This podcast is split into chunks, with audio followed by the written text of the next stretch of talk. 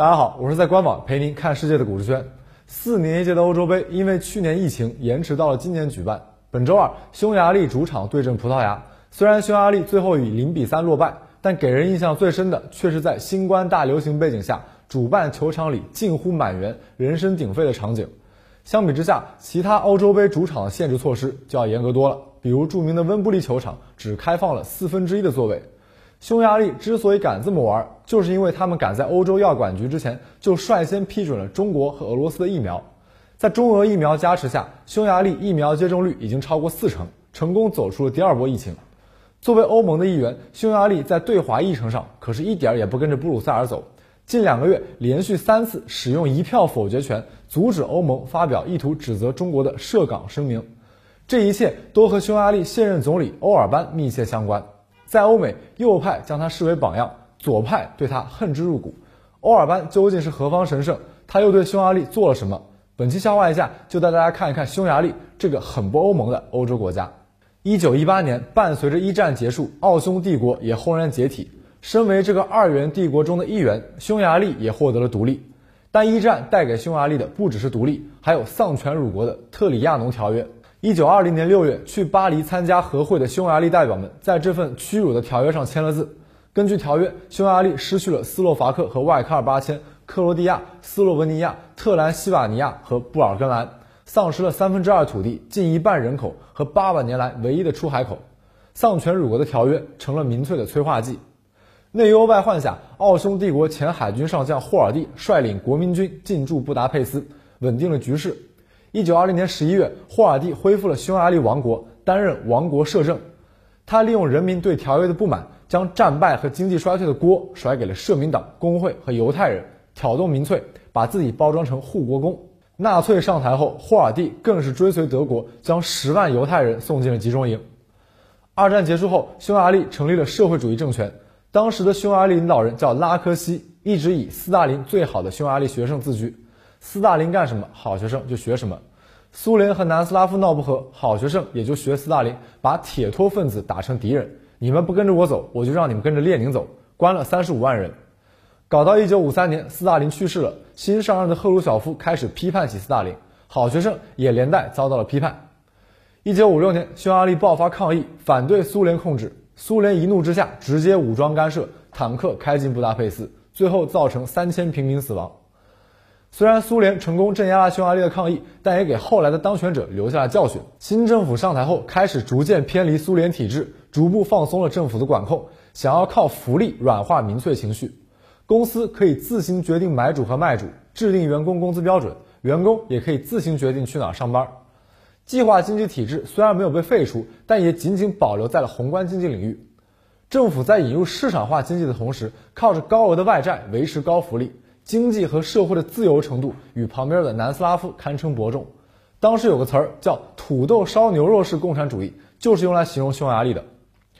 一九八五年，戈尔巴乔夫上台，在新思维的影响下，匈牙利也开启了自由化改革。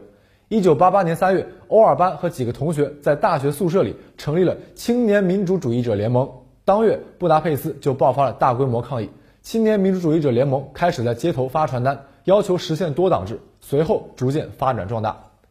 一九八九年六月，二十六岁的欧尔班登上布达佩斯的广场，面对二十五万群众发表演讲，要求苏联撤军，成为匈牙利的政坛新星。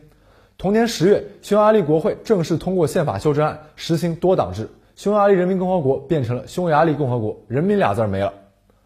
这个时候，各个党派忽然意识到一个问题：在颜色革命前的匈牙利，无论是左派、右派还是淡黄派。都是目标驱动型政党，只有一个共同目标，那就是反共。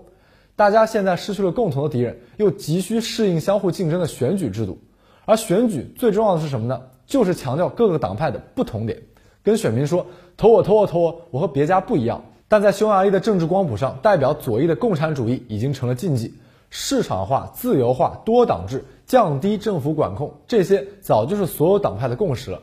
要想拉到选票，就得找点和别人不一样的东西。这个密码就是民族主义。所以，匈牙利的左右翼和传统的左右翼并不一样。此后的近二十年，匈牙利都是左右翼党派轮流执政。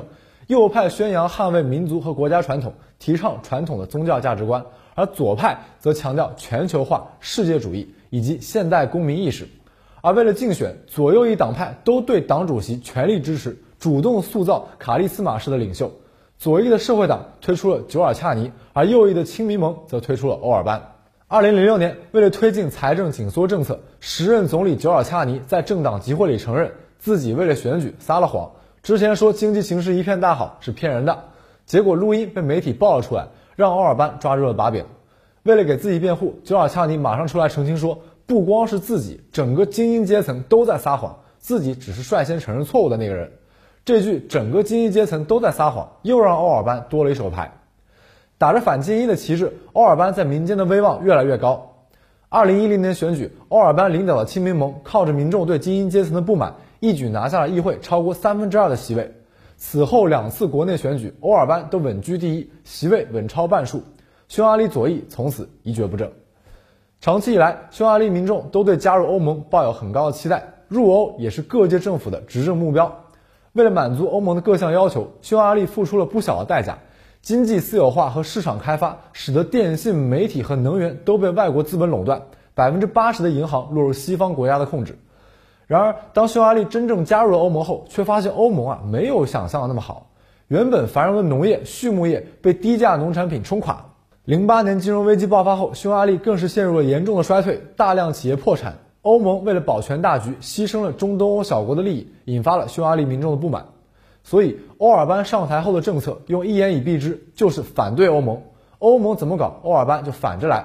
欧盟不愿意给匈牙利提供援助，欧尔班就提出向东开放，对接中国的一带一路。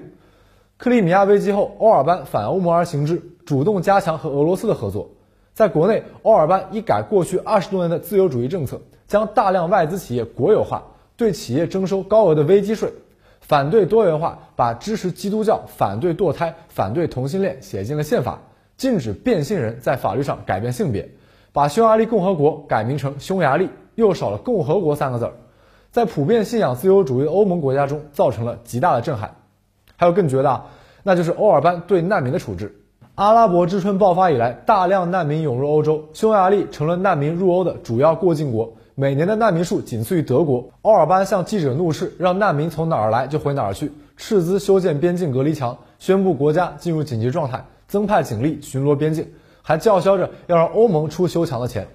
欧盟谴责欧尔班不负责任，欧尔班就开放了到德国和奥地利的边境，把难民往德国和奥地利送。这一招后来被一个美国商人学去了，这个人后来还当了美国总统。加入欧盟这事儿给匈牙利带来的，除了经济上的自由化，还有自由派的价值观。而传播自由派价值观的媒体就成了欧尔班的头号死敌。在欧尔班的指示下，匈牙利议会通过了媒体修正案，重组国家公共媒体，解雇了全国三分之一的新闻工作者，由总理直接任命国家广播电视通讯社的领导人。另一边，大学也是传播自由派思想的温床。一九九一年，金融巨鳄索罗斯在匈牙利建立了中欧大学，在后社会主义国家里培养信奉自由民主的精英。然而，欧尔班上台后，直接把中欧大学关了，还取消了全国大学的性别研究课程，切断 NGO 的资金链，让索罗斯恨之入骨。欧尔班的一系列举动，自然是得罪了欧盟。二零一五年的欧盟峰会上，时任欧盟委员会主席容克在迎接欧尔班时，一点面子都没给，直呼“你好，独裁者”。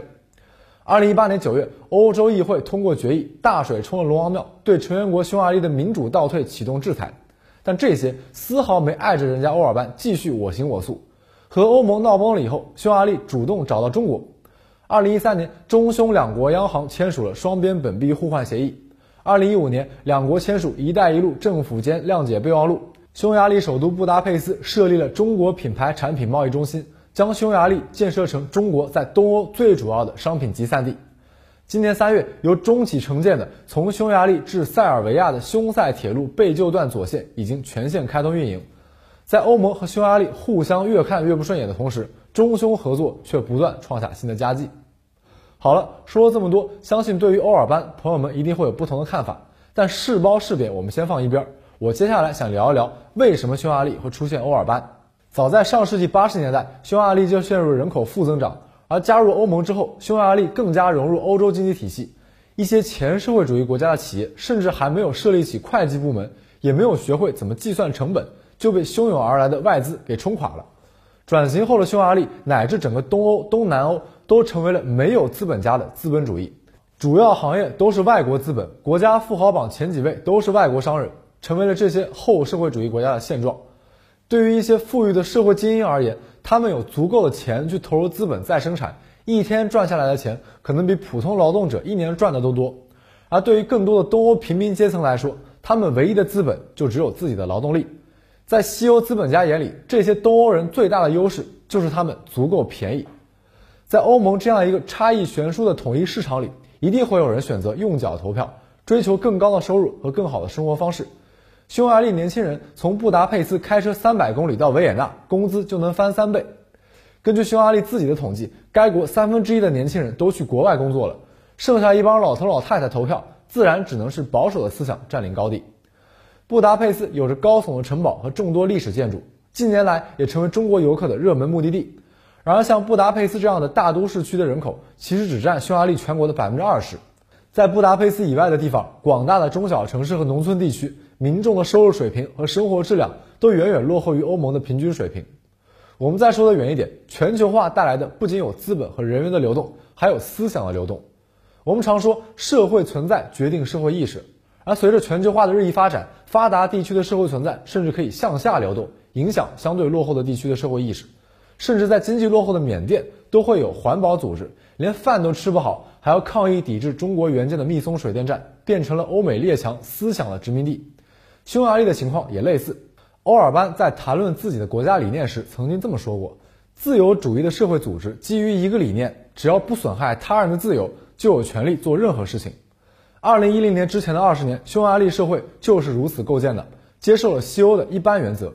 但事实上，匈牙利的经历恰恰证明了，所谓相互自由，并不是根据抽象的正义原则决定的，而往往是由强者决定的。匈牙利作为一个欧盟国家，往往需要牺牲自己的利益，来保证富邻居们制定的规则能够继续运行。在匈牙利经济转型的头二十年，传统政党作为精英阶层的代表，只会空谈自由。同时，凭借自身的资源优势，变成寡头和受益者。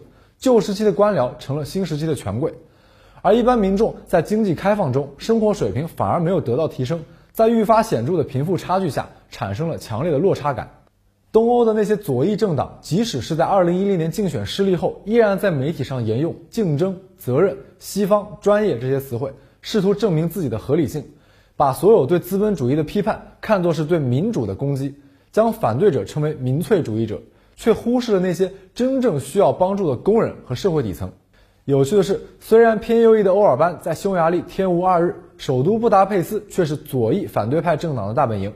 布达佩斯市长更是满口人权，将远在天边的中国视为威胁，质疑中国大陆疫苗，力挺台湾省加入世卫，还煽动群众抵制复旦大学在布达佩斯建立分校的计划，更是宣称要用港独、疆独、藏独的名字。命名复旦大学分校周边的街道，而正是那些被满口人权的政客们所忽视的沉默的大多数，用一张张选票把欧尔班送进了总理府。